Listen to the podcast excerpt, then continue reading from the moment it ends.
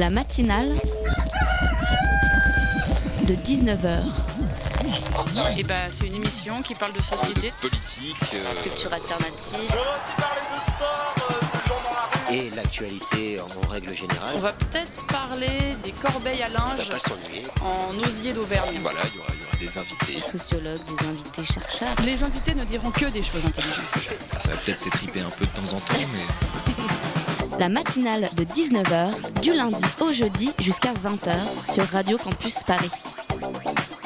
Et si on parlait de la grève générale, la vraie, celle qui a commencé dans un département français assez éloigné il y a 14 jours, mais dont presque personne ne parle.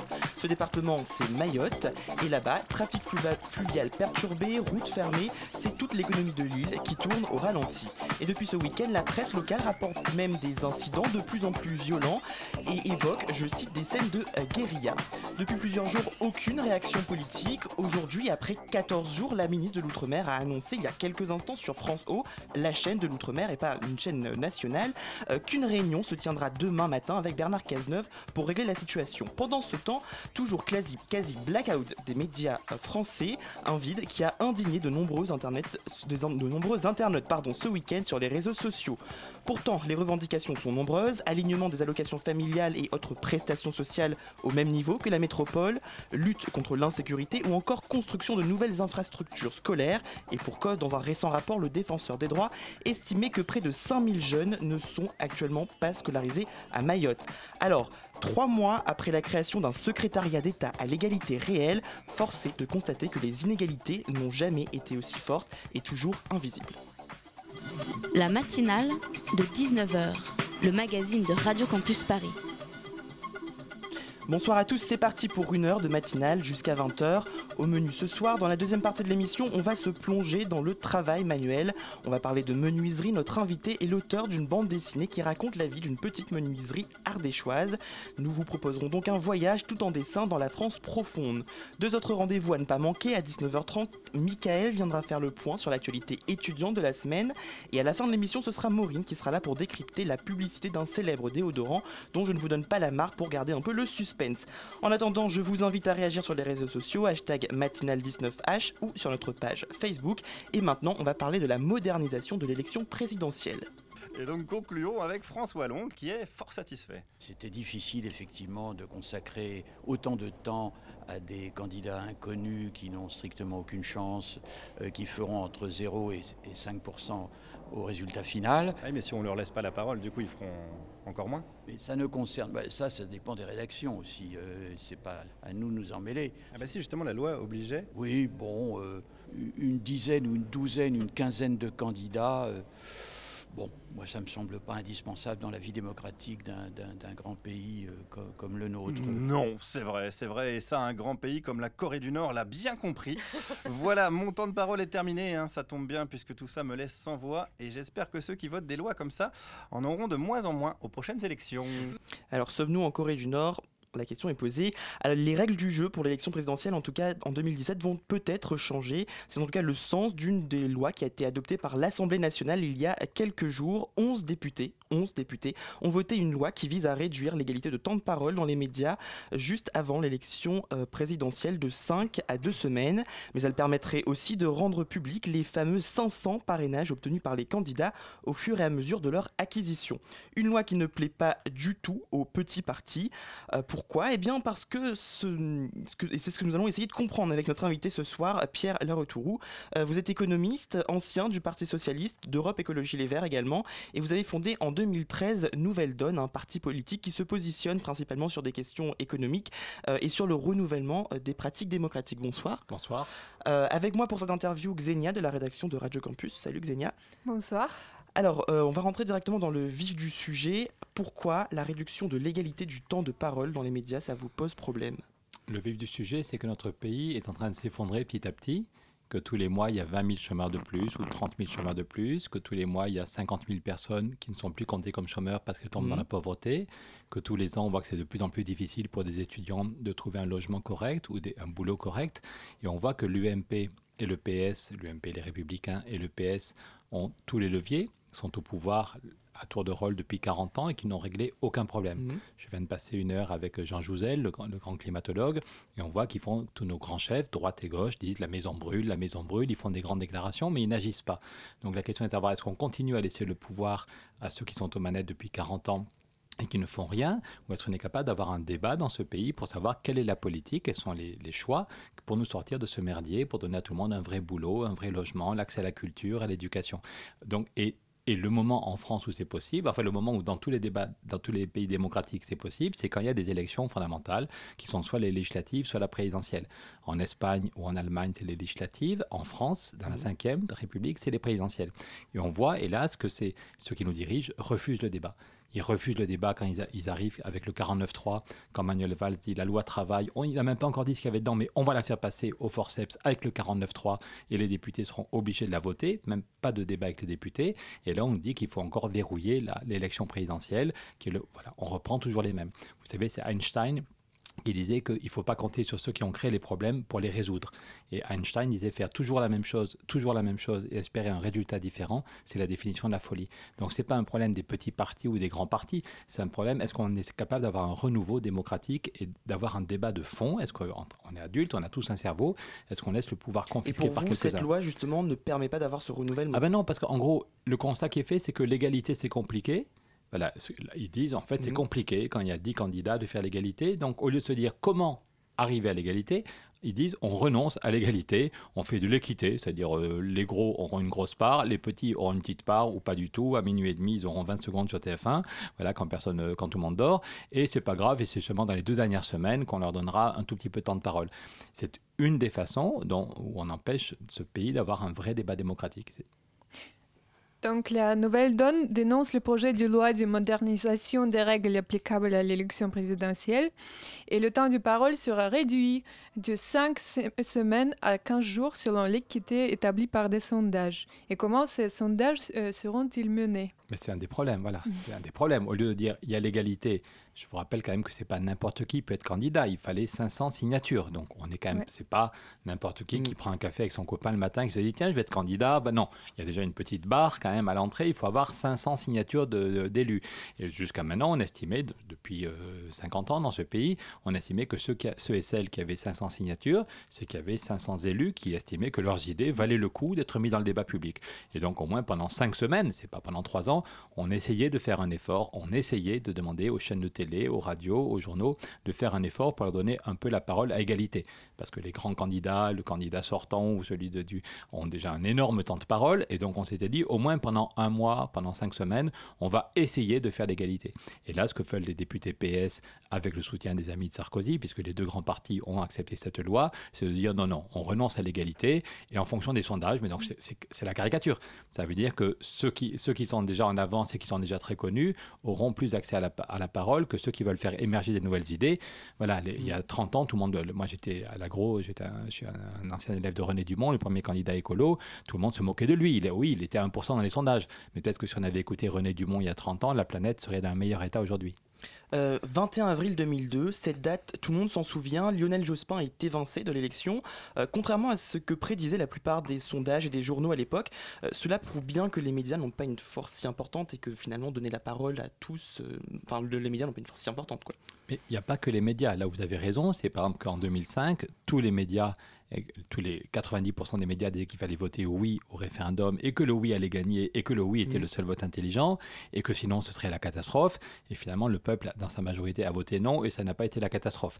Donc on voit qu'il y a une, une autonomie des citoyens et que même si les, les plus les principaux médias disent il faut voter pour celui-là ou il faut voter euh, oui, euh, les, les citoyens ont un cerveau et sont capables de réfléchir. Mais quand même, mais quand même, j'étais encore hier en débat à Nantes, il y avait des gens qui étaient là pour, euh, et qui disaient, mais enfin, comment se fait-il? Nouvelle Donne existe depuis juste deux ans, mais on a quand même réuni plus de 550 000 personnes, il y a quand même plus de 500 000 personnes qui ont voté pour nous aux européennes, donc on n'est pas peanuts, c'est pas juste trois copains, même si euh, trois copains, ça peut être génial parfois, mais euh, on a quand même déjà plus de 500 000 personnes qui ont voté pour nous, on a toujours eu 0 secondes sur TF1, 0 secondes sur France 2, 0 secondes sur France 3, donc ça pose un problème, tout le monde dit que notre pays va crever de la crise démocratique, à chaque élection, il nous il verse des larmes de crocodile. Ah, vous pouvez faire un bêtisier. Depuis le 21 avril 2002, à chaque fois, ils nous disent qu'on est dans une crise démocratique dramatique, que le niveau d'abstention est monstrueux, que le vote du Front National est catastrophique, qu'il faut se remettre en cause. Pendant 24 heures, ils nous disent qu'ils vont tout changer, et au bout de 24 heures, ils recommencent les mêmes blagues pour être polis. Ça devient insupportable. Euh, en, en, 2002, on a aussi beaucoup parlé, beaucoup reproché à Lionel Jospin de ne pas avoir réussi à réunir la gauche, euh, notamment euh, n'a pas avoir évité la candidature de Christiane Taubira, ce qui lui aurait empêcher d'accéder au second tour. Est-ce que la multiplication des candidatures, ce n'est pas un problème aussi euh, quand on est face euh, à un FN de plus en plus fort Tout à fait, c'est pour ça que vous avez vu l'appel lancé par Thomas Piketty et par d'autres euh, en janvier dans Libération pour dire il faut une primaire parce qu'on veut en même temps on en a marre de, que si la gauche est trop dispersée, on est sûr que ça va être un deuxième tour entre la droite et l'extrême droite. Mhm. Et en même temps, on en a marre du, chantage au vote utile en disant votez pour le PS, sinon vous aurez un deuxième tour monstrueux. Donc pour les gens de gauche ou les progressistes, on les appelle comme on veut, parce qu'il y a des gens pour qui le mot gauche ne veut plus rien dire, mais on a on n'a pas en même temps envie d'une dispersion euh, qui euh, laisserait la droite au pouvoir à coup sûr, mais on, a, on en a marre du chantage en disant votez pour Hollande, ok, il vous a déçu, il, il vous a trahi, il n'a rien fait sur l'Europe, rien fait sur les banques, rien fait sur le logement, rien fait sur l'éducation, mais votez quand même pour lui parce que sinon vous aurez la droite ou l'extrême droite. C'est pour ça que Thomas Piketty et, déjà plus de 100 000 citoyens ont dit on veut une primaire et on veut qu'on ait trois mois de débat à la loyale François Hollande, s'il veut être candidat, aura tout à fait le droit de participer à la primaire, mais peut-être que moi, au, nom de Nouvelle Donne, peut-être que Tartemuche, Tartampion diront, nous aussi on a des idées, et on aura trois mois, et c'est les citoyens qui diront, est-ce que c'est François Hollande ou quelqu'un d'autre qui portera les couleurs de la gauche. La primaire aujourd'hui, elle est assez mal engagée quand même. C'est compliqué, vous avez vu que le PS... Ben justement, non, en principe, alors on est dans le bal des faux on, s'habitue à des, stratégies à, huit bandes, c'est assez scandaleux, mais officiellement, au contraire, le Parti Socialiste a voté à l'unanimité, il y a deux mois, les frondeurs disait à Cambadélis, au, chef du PS, il disait euh, Tu as intérêt à avoir des bons avocats si tu veux pas la primaire, parce qu'au début, Cambadélis était hostile à la primaire. Il faut se souvenir qu'au début, Cambadélis, Emmanuel Valls est furieux. Emmanuel Valls continue à dire qu'il ne veut pas de la primaire, parce qu'Emmanuel Valls n'a aucune envie qu'il y ait quelque chose de nouveau, avec des vraies convictions euh, en matière sociale qui émergent. Donc il ne faut pas se tromper. Mais objectivement, pour le moment, euh, le PS a voté à l'unanimité le fait qu'il y avait des primaires mmh. de toutes les gauches début décembre, et les écolos l'ont voté aussi. Nous, à Nouvelle Donne, il y a eu un débat, et les deux tiers des adhérents ont dit que ce serait une bonne idée. le, PS, le PS et les écologistes l'ont voté sur des termes contradictoires, qui font que l'un ne pourrait pas, enfin les, deux primaires ne pourraient pas se faire en même temps. C'est pas clair, après ça... Euh, sur, la candidature de François Hollande et le fait de pouvoir soutenir François Hollande, pour être clair. Dans une primaire, euh, quand Corbyn en Angleterre a accepté la primaire, il a accepté un débat à la loyale avec le New Labour, qu'il déteste mais il s'est dit, je fais confiance aux citoyens pour participer au débat, pour apporter des idées et mmh. pour trancher. Corbyn n'a pas dit, oh là là, c'est des, des, libéraux, je veux pas les voir. Corbyn a accepté un débat à la loyale de l'autre côté, les gens du New Labour pensaient que c'était un vieux schnock tout seul et qu'ils allaient l'éclater. En fait, c'est Corbyn qui a recréé l'espoir, qui a donné le goût à des étudiants, à des jeunes, à des précaires, à des immigrés de s'intéresser à la politique, à des retraités aussi, et d'aller voter. Et finalement, Corbyn, tout le monde pensait qu'il était tout seul dans son coin, un vieux schnock un peu moisi, il a gagné la primaire avec 59% des voix. Mais il a accepté. Je dis ça aux écolos, je dis ça à ceux qui, qui disent que Hollande ne peut pas être candidat je ne vois pas pourquoi. Moi, je souhaite une primaire. Au contraire, je souhaite avoir un vrai débat avec François Hollande. Pourquoi est-ce qu'il n'a rien fait sur l'Europe? Pourquoi est-ce qu'il n'a rien fait pour lutter contre le chômage? Pourquoi est-ce qu'il n'a rien fait de décisif sur le climat? Je veux au contraire qu'on ait un débat avec Hollande pour montrer ce qui est possible et ce qui ne l'est pas. Et que les citoyens, et qu'en décembre, il y a 3 millions de gens qui iront voter pour dire est-ce que c'est François Hollande qui porte les couleurs de la gauche ou est-ce que c'est une équipe? Un des problèmes de la Ve République, c'est qu'on doit mettre le nom d'un homme ou d'une femme. Tant qu'on n'a pas changé les institutions, moi j'espère que quelqu'un va gagner, il va faire une constituante, puis un référendum. J'espère que ce sera la dernière élection présidentielle de la Ve République. Mais en attendant, il faudra mettre le nom d'un homme ou d'une femme, mais qui portera un projet collectif. Bah écoutez, je vous propose qu'on en reparle juste après une petite pause musicale. Matinale de 19h, du lundi au jeudi jusqu'à 20h sur Radio Campus Paris.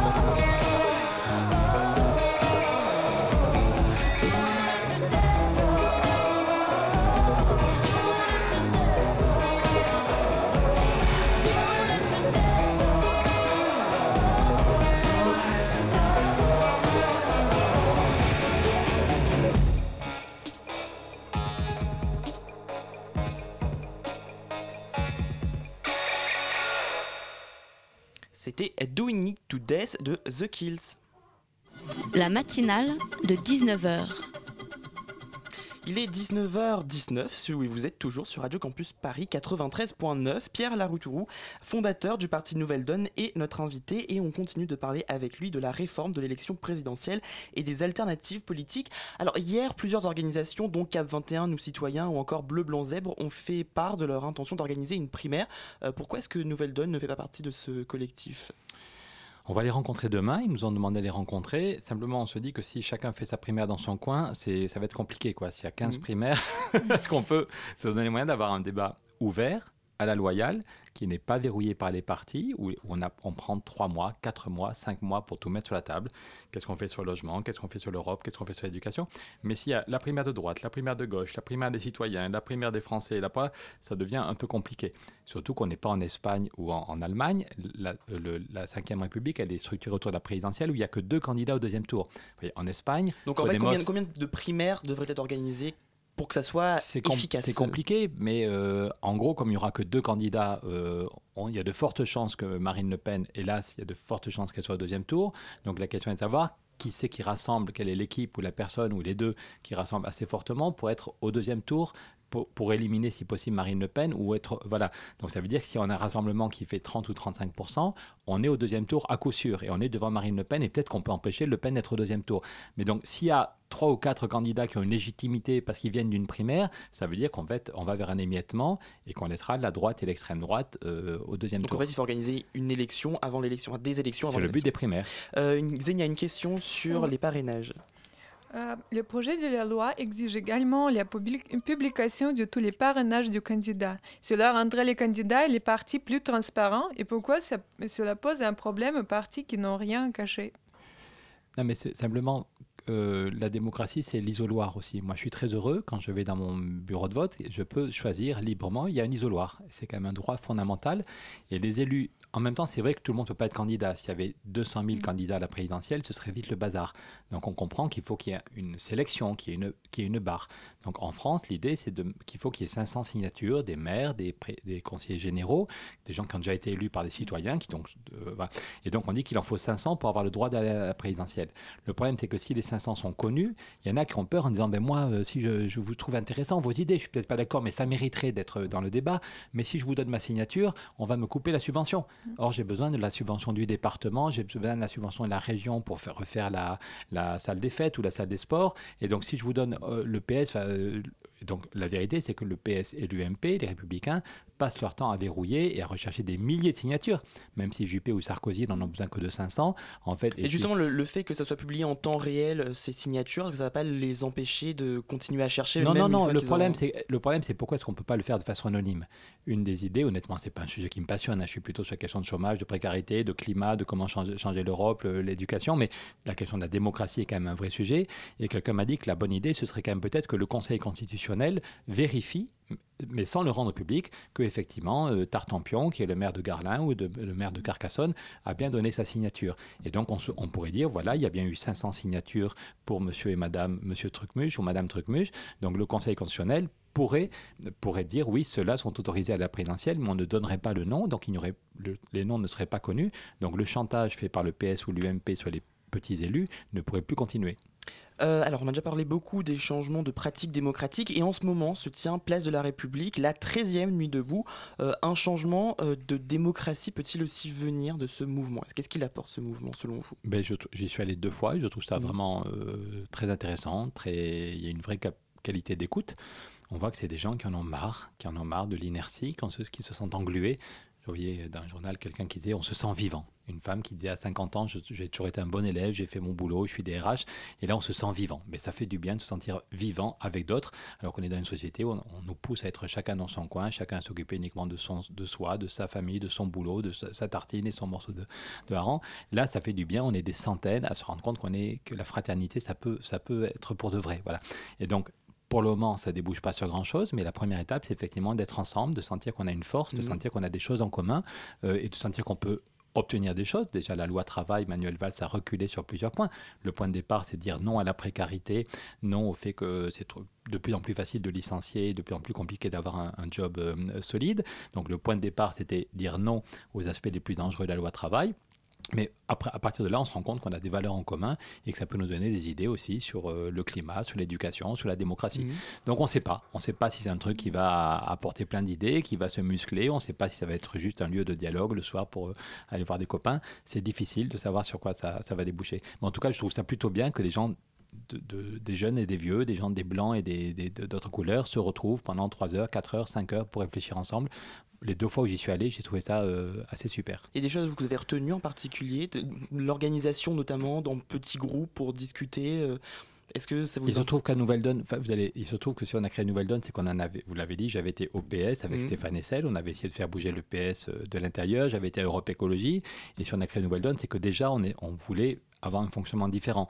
Si vous étiez venu à nos journées d'été l'an dernier, il y avait, on était 1000 à peu près, un peu plus de 1000, mais il y avait des groupes de travail de 10, 15, 20 qui, mmh. qui travaillaient, qui mettaient des post-it sur les murs. Voilà. Donc on essaye déjà, même si c'est compliqué quand on est plusieurs milliers, on essaye déjà d'avoir un fonctionnement un peu ouvert, un peu démocratique. Euh, ça avait plutôt bien marché pour les européennes. Si on avait fait un tel score alors qu'on avait 0 secondes sur TF1, 0 sur France 2, c'est qu'on avait été capable d'imagination dans, tous les, dans toutes les régions de France. Donc pour nous, c'est c'est pas complètement nouveau, mais ça fait du bien de voir que c'est sur une grande place qu'on se réapproprie les lieux et que la ville est à nous. Euh, beaucoup d'élus, surtout à droite, réclament l'évacuation de cette place suite aux manifestations violentes de samedi soir. Euh, hier matin, euh, évacuation de la place. Hier soir, tension entre policiers et partisans de la nuit debout. selon vous, est-ce que ce mouvement peut durer? C'est difficile à dire, mais je trouve assez scandaleux de faire, un, de, de faire le mélange entre 30 ou 40 ou quelques excités et puis euh, des milliers et des milliers de personnes qui sont aux quatre coins de France parce qu'il y a la nuit debout à Paris, mais il y a celle à Toulouse, il y a celle à Nancy, il y a celle à Carcassonne. Mmh. Et franchement, je pense que moi, les deux fois où j'y suis allé, c'était des gens tout à fait sereins qui prenaient la parole pas plus de trois minutes. Il y avait une qualité. Dès qu'on disait à quelqu'un, écoute, c'est bon, tu as fini ton temps de parole, il disait encore trois phrases et puis il laissait la parole. Voilà. Il y a une qualité. Ce serait, si à l'Assemblée nationale, ils avaient la même qualité de débat, ils pourraient nous donner des leçons, franchement. Quand on voit la façon dont ils s'engueulent, ils, se coupent la parole, ils s'insultent à l'Assemblée, ils devraient aller place de la République, s'asseoir par terre et écouter les autres. Voilà. Après ça, quand il y a quelques imbéciles, pour être polis, qui sont là pour casser, les CRS ont le droit de les arrêter, de les mettre au poste pour qu'ils se reposent un peu. Moi, j'étais pareil à Notre-Dame-des-Landes il y a un an. J'aurais préféré, il y avait une dizaine de casseurs qui étaient là pour foutre le, le bazar. J'aurais préféré qu'on les mette à un endroit pour se calmer plutôt que de les laisser faire. On a parfois l'impression aussi que Manuel Valls a une stratégie de tension. À Notre-Dame-des-Landes, c'était très clair. Les CRS auraient pu coffrer. C'était une poignée de gens. C'était 10 ou 20 personnes qui étaient là pour foutre le bazar, alors qu'on était des milliers, des, jeunes, des vieux, des bébés, des, gens. Mmh. Il y avait une manif, manif, magnifique contre le, Notre-Dame-des-Landes, et c'est à cause de quelques casseurs que tout le monde a dit que la manif avait euh, été violente. Voilà, donc faut faire gaffe aussi aux provocations. que c'est un, système qui pourrait se reproduire Je n'en sais rien. J'ai entendu l'autre euh, dimanche le préfet de police qui disait qu'il ne fallait pas faire d'amalgame. Le préfet de police de Paris mmh. a dit qu'il ne fallait pas faire d'amalgame et que les gens qui étaient à République étaient tout à fait sereins et que c'était d'autres personnes qui avaient foutu le bazar.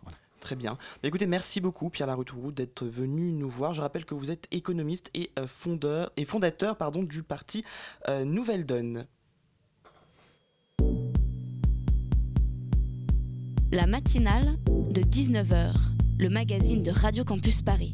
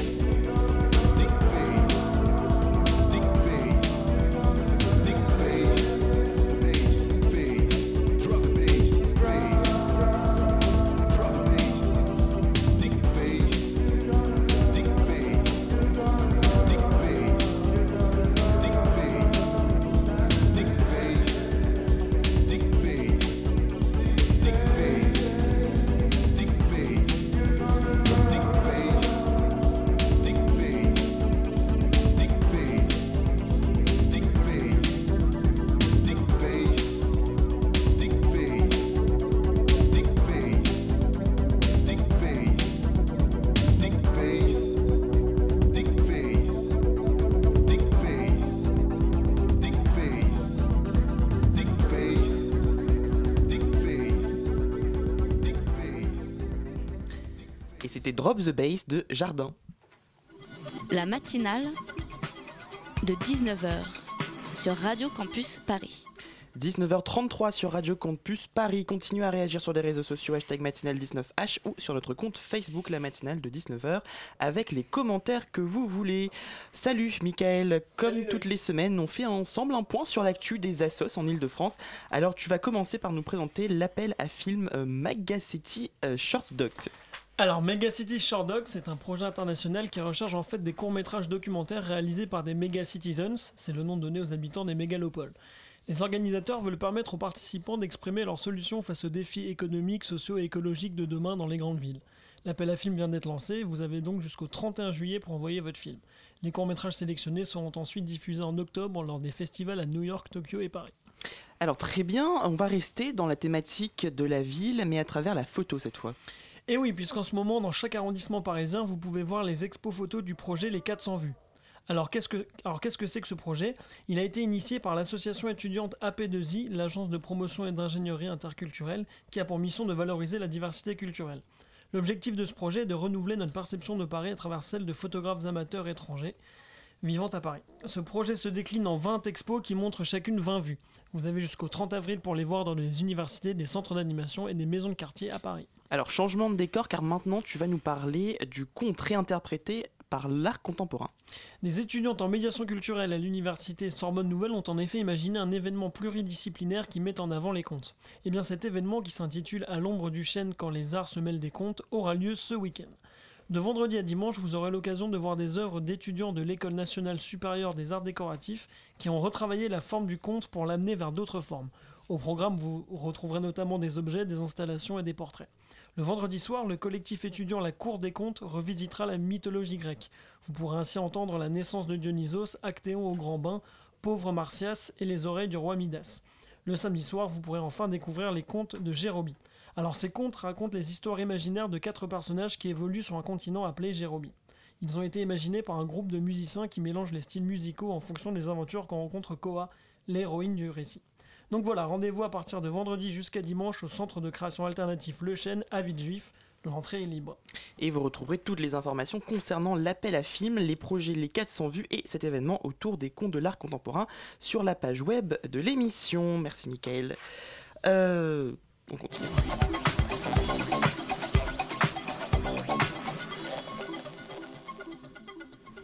Le poids de l'héritage familial, les attentes des parents, mais aussi les questions, des questions politiques, de conflits de génération, autant de thèmes soulevés dans la menuiserie chronique d'une fermeture annoncée, une bande dessinée très intéressante parue aux éditions Futuropolis. Son auteur Aurel est avec nous ce soir. Bonsoir. Bonsoir.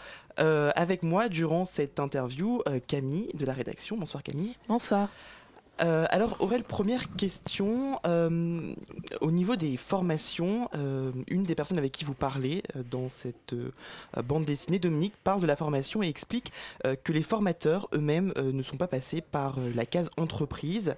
Est-ce que c'est un problème aujourd'hui que les jeunes ne passent plus par la forme entreprise, que la formation ait changé concrètement? Ouh, vous me posez une, une question, sacrée question euh, hyper pointue. euh, je ne suis qu'un humble dessinateur. Mais en de tant qu'observateur, parce que vous êtes dessinateur et observateur. Euh, oui, oui, bien sûr. euh, alors, je vais faire une réponse hyper générale. Le problème, c'est que je ne sais pas si le point de départ de cette réflexion est fondé ou pas, parce que c'est c'est des propos qui sont dans la bouche de- d'un des interlocuteurs euh, et que j'ai laissé tel quel. Et vu que c'était pas euh, euh, plus que ça le sujet de ma bande dessinée, j'ai pas fouillé, j'ai pas cherché euh, à, à vérifier ce- cette information-là. Ceci étant, euh, j'ai pas non plus hyper de mal à le croire. Euh, on n'a qu'à voir si on change d'échelle euh, au niveau national, euh, euh, on, est, on est gouverné par des gens qui n'ont jamais foutu un pied en dehors des palais de la République et, et, des grandes écoles où ils étaient avant, et Mhm. qui ont jamais. je me demande s'ils ont déjà retiré un distributeur de billets et, et s'ils ont déjà acheté leur pain. J'exagère un peu, mais c'est vrai qu'on a une évolution de la société de façon générale qui, qui fait qu'on a des gens hyper spécialisés euh, et, et un peu euh, cultivés hors sol, quoi. Alors souvent la question que je pose aux invités qu'on reçoit, c'est pourquoi avoir intitulé votre ouvrage comme ça? Là le vote c'est assez clair, la menuiserie, parce que ça parle de menuiserie, euh, mais justement... D'une menuiserie, D'une menuiserie, celle de, votre père et de votre grand-père. Euh, mais justement, le métier de menuisier, euh, c'est un métier qui, qui, est choisi, ce que, avec les interlocuteurs que vous avez eus dans cette entreprise, c'est l'impression que vous avez eue, vous? Ouais, c'est un métier choisi par tous les gens qui ont travaillé là et je pense que, que c'est là qu'on a un tournant un peu de, de génération.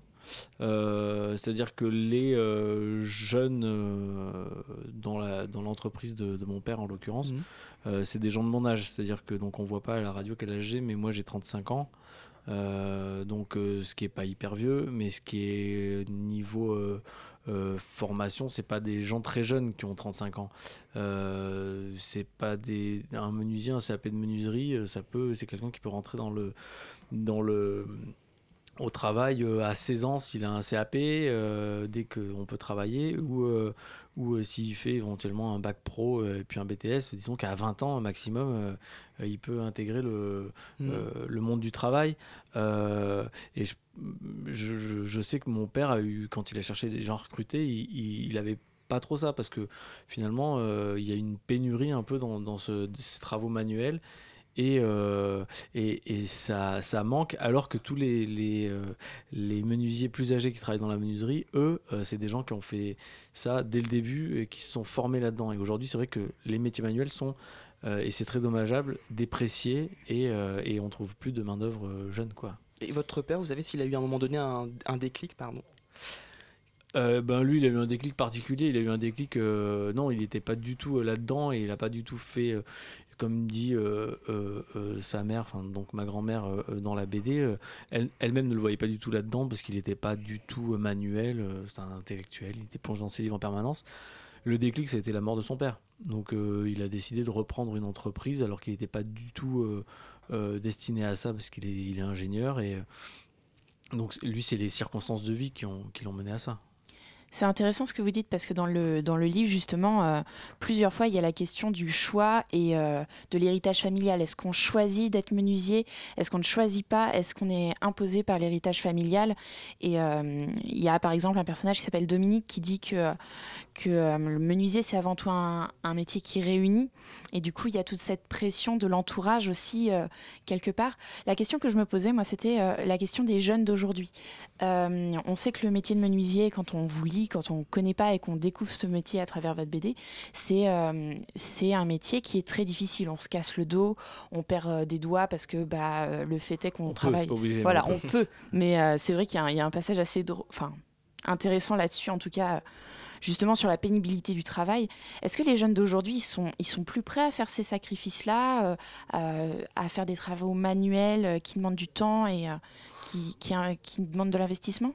Déjà, j'ai un petit peu de mal à parler des jeunes dans leur globalité. C'est un, peu, c'est un peu compliqué. je pense qu'il y a, il y a il y a quand même de, tout un tas de, de, de réalités différentes. mais une jeunesse dans laquelle je m'inclus, même si moi, je, c'est vrai que j'ai, j'ai, déjà mon travail depuis de nombreuses années et, euh, et que c'est pas un travail, j'ai la chance que ce soit pas un travail où on se casse trop le dos et on risque trop se couper les doigts. Euh, je pense que moi je suis en plein dans ce qu'on appelle la génération Y. euh, c'est euh, donc on est le fruit euh, sans doute aussi de, de, l'éducation et de, et de ce qu'a été la société durant les années 80-90, les années dans lesquelles on a grandi. Euh, c'était le début du libéralisme, de l'hyper-individualisme. Euh, des gens de ma génération, de mon âge, qui ont un, CDI aujourd'hui, il n'y en a pas tant que ça. c'est pas la norme. donc tout ça fait que bah, on nous a quand même on, est rentré dans, le monde du travail un peu à la dure. On est la première génération à être vraiment rentré dans le monde du travail à la dure. Euh, à la dure dans le sens euh, euh, précarité, je veux dire, et, chômage et tout ça. donc nous, on, on l'avait, on l'a commencé à le voir quand on était ado. On est rentré dans le monde du travail en plein là-dedans. Et donc, c'est vrai que ça n'incite pas, en voyant, en ayant l'illustration aussi de nos, de nos aînés, nos parents ou les gens un peu plus âgés que nous, qui eux avaient un peu les baby boomers et, et les, les- les années d'après, qui, qui euh, avaient à peu près euh, tout, c'est-à-dire euh, un emploi. Enfin, ça dépend parce que ça a commencé à, à- à- à sentir le roussi, le roussi un peu pour eux à partir des années 90 aussi. Mais quand ils perdaient leurs em- leur emploi à 45-50 ans, c'était compliqué pour en trouver un autre. Mais eux, ils avaient déjà passé le cap d'une vie professionnelle, alors que nous, on rentrait le- dedans à ce moment-là. Et, euh, et je pense que euh, on a. C'est une culture un peu du. Bon, on va pas se faire chier, quoi. Vous nous avez, vous, nous avez pas simplifié les choses. Vous, vous en, c'était pas trop compliqué pour vous. Euh, c'est un mélange entre. euh, euh, on va, on va pas, on va pas se casser pour, pour les autres et en même temps, dans une sorte de de, de, de trucs d'enfants gâtés. Euh, c'est sûr que, enfin, moi, je connais très bien l'Espagne. Euh, avec la crise qu'ils ont vécue, euh, c'était, il n'était plus question de savoir si tu allais te casser le dos ou pas. Si tu avais un boulot, Oui. tu allais bosser. Quoi. Donc, euh, on, est, on est dans un entre-deux eaux. Beaucoup de chômage, beaucoup de précarité et en même temps, quand même, beaucoup de revendications sur la forme de travail euh, laquelle on est, on est apte à rentrer et tout ça. Peut-être l'envie aussi de choisir une qualité de vie, euh, Exactement, un mode ouais, de vie ouais. qui n'est pas euh, la même chose. Ouais. Et puis le, Une manière de s'émanciper peut-être. Ouais, le, de s'émanciper, de, de, de refus de la hiérarchie et tout. Enfin, moi, typiquement, mon parcours professionnel n'a rien à voir avec la menuiserie, mais typiquement là-dedans. J'ai fait des études euh, hyper conventionnelles, mais euh, j'ai voulu en sortir pour faire du dessin et, euh, et j'ai bossé six mois avec un diplôme euh, que j'avais obtenu dans des études conventionnelles. Et le premier truc qui m'a fait prendre les jambes à mon cou, en dehors du fait que je voulais faire du dessin, c'est euh, la hiérarchie, euh, le fait de chercher, cocher ses RTT, de savoir que tu vas prendre tes vacances un an à l'avance, tes vacances sont choisies. Donc voilà, je, m'inscris totalement dans cette génération-là aussi, même si de par mon métier, déjà, c'est déjà un peu décalé, quoi. mais- Bah écoutez, on va continuer à en reparler juste après la petite pause musicale.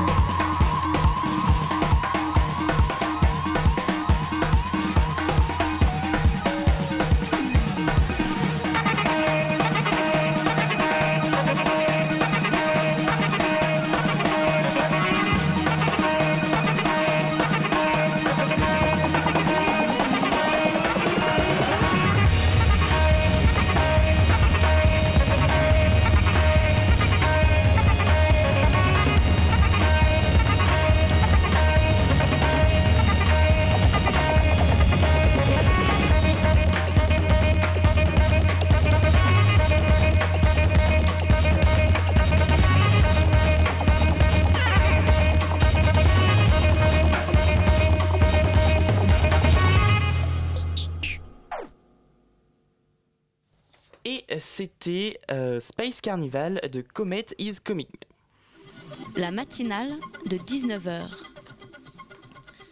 Et on est toujours avec Aurel, dessinateur et auteur de La menuiserie parue aux éditions Futuropolis. Et Camille a une question pour vous. Oui, alors juste après la pu, euh, juste avant la, pu- la musique, pardon, on parlait justement euh, de, de, de, de la menuiserie de, de votre père, Mhm. où euh, justement euh, personne ne pouvait reprendre la menuiserie. Et on a trois portraits de, de jeunes qui possiblement euh, auraient pu reprendre. Il y a euh, vous, Aurel, et il y a Marc et Julien. Est-ce que vous pouvez un peu nous expliquer pourquoi ces trois jeunes ne reprennent pas la, la boîte? Euh, oui, alors le, je, je vais vite euh, m'exclure du truc, enfin Bien sûr. répondre pour, pour euh, parce que con- me concernant, moi, je, euh, il aurait fallu, je suis rentré dans le dans le milieu professionnel, enfin dans la, la- trouver un boulot et tout ça dans la vie professionnelle, il y a hum, une dizaine d'années, on va dire, un, un- un peu plus. Euh, et à ce moment-là, mon père était quand même assez loin de la retraite et, et, euh, il aurait fallu sortir un salaire de plus. Enfin, déjà, j'avais pas la formation, il aurait fallu que je me forme. Euh, et puis ensuite, après, il aurait fallu. C'était une personne en plus, sans forcément qu'il y ait le besoin, parce que c'était juste dans, dans la perspective d'une reprise. Alors que mon père avait une entreprise avec une équipe structurée. On parle pas d'une entreprise avec 150 personnes, on parle d'une entreprise avec 4 personnes. Oui, Donc si on TPE. rajoute une personne, euh, on rajoute 25% de l'effectif. Donc c'est Mm. c'est quand même un déséquilibre. euh, donc il faut trouver de, ben, de- de- du travail euh, pour faire rentrer de l'argent, pour faire augmenter le chiffre d'affaires euh, en fonction. Donc c'est un vrai choix. Donc euh, voilà, ça s'est pas spécialement présenté pour moi. Ensuite, pour Julien et pour Marc, c'est deux choses totalement différentes. Euh, dans l'ordre chronologique, euh, donc après moi, euh, c'était c'était Marc. Marc qui lui a travaillé assez longtemps à la menuiserie, dans le, une personne dans lequel qui, a, qui a sensiblement mon âge à quelque chose près, qui a qui avait toutes les compétences, selon mon père, toutes les compétences intellectuelles. Euh, c'est pas parce qu'il était plus intelligent que les autres, mais il avait le, le- la façon d'aborder le- les, les, les dossiers dans, un- dans son ensemble qui pouvait euh, lui donner une, une plus de facilité pour, euh, pour reprendre l'entreprise et la gérer, parce que c'est surtout ça dont on parle reprendre une entreprise, c'est-à-dire gérer une entreprise, c'est pas juste faire de la menuiserie.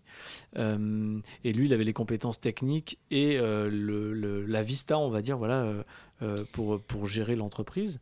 Mais euh, là, je pense qu'on s'est plus euh, euh, heurté à des problèmes de personnalité, en fait. Euh, Marc avait envie de d'être entrepreneur, mais à son compte, enfin de se, de se, de faire les choses dont il avait envie, alors que mon père cherchait quelqu'un qui reprenne l'entreprise qui existait. Et euh, euh, voilà, et je pense que t- on peut mettre derrière tout un tas de choses sur l'organisation, la façon de de- de- d'envisager la reprise. Ça s'est pas fait, euh, je pense, avant tout parce que au final, Marc n'avait peut-être pas envie. Et d'ailleurs, il a créé sa propre structure, mais où il est seul. Il avait envie d'une structure, mais d'être seul dans sa structure. C'est intéressant parce que quand on lit votre livre, on a l'impression que autant pour votre cas, les gens comprennent, autant pour le cas de Marc, il y a une sorte de... euh, on a le sentiment comme une rancœur ou euh, le sentiment qu'on lui reproche de ne pas avoir repris la boîte parce que ça aurait été le candidat idéal en fait. Ouais, alors moi en même temps, euh, on l'accepte plus facilement pour moi parce que ça n'a jamais été.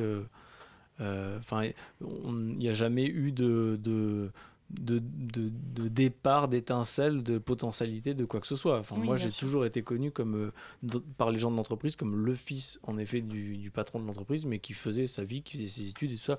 Euh, voilà, ça s'arrêtait là.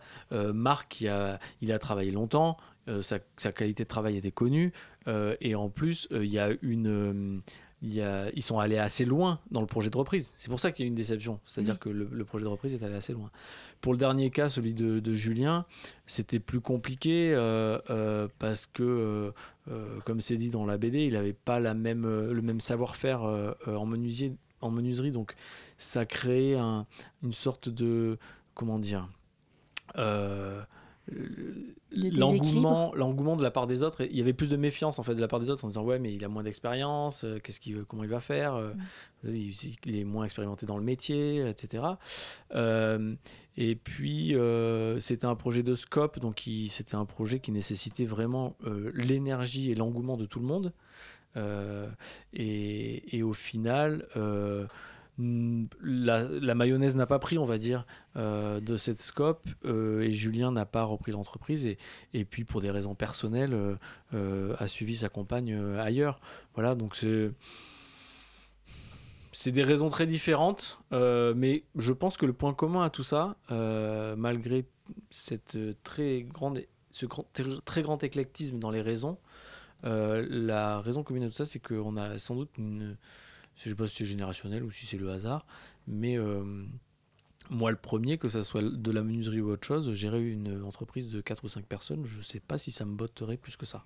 Vous parlez pardon, beaucoup euh, dans votre bande dessinée de vos parents. Euh, ce sont des personnages donc, très présents. Comment est-ce qu'ils ont reçu cette bande dessinée? Bien, bien reçu. Ils étaient un peu... Ça, je, je l'ai su après plutôt, ou alors j'ai pas voulu le voir sur le coup quand ai parlé du projet ils étaient un peu, ils sont pas du genre à, raconter leur vie et, et à s'étaler. Euh, donc ils se sont dit bon en gros euh, c'était parce que c'était moi et que ils voulaient me faire plaisir mmh. euh, qu'ils ont accepté le, défi. et puis après, au fur et à mesure que je le faisais, ça aussi je l'ai su après, mon père se demandait vraiment quel intérêt ça pouvait avoir et qui ça allait intéresser une fois qu'ils ont eu l'objet en main, euh, ils se sont retrouvés face à leur histoire qui était racontée, donc ils ont euh, été remis un peu dans ce côté euh, un peu de timide ou de pas vouloir être rendu public, mais au-delà de ça, après, ils ont compris l'intérêt de l'objet global et, et, de son universalité éventuellement. Et, et, le bouquin marche plutôt bien et on a des très bons retours. Donc, ce qui ce qui indique que, en effet, de ce, cette histoire un peu personnelle, mais le côté personnel et intime, c'est que le point de départ finalement. Hein, c'est, j'ai essayé de faire le truc le plus universel possible. Et bien du coup, on invite nos auditeurs euh, bah, à se procurer cette bande dessinée. Merci beaucoup. Merci Je rappelle donc que vous êtes l'auteur de cette très jolie bande dessinée euh, parue aux éditions Futuropolis et disponible dans toutes les bonnes librairies. Et restez avec nous puisque maintenant on va, on ne va pas lancer une page de pub, mais on va quand même parler de publicité.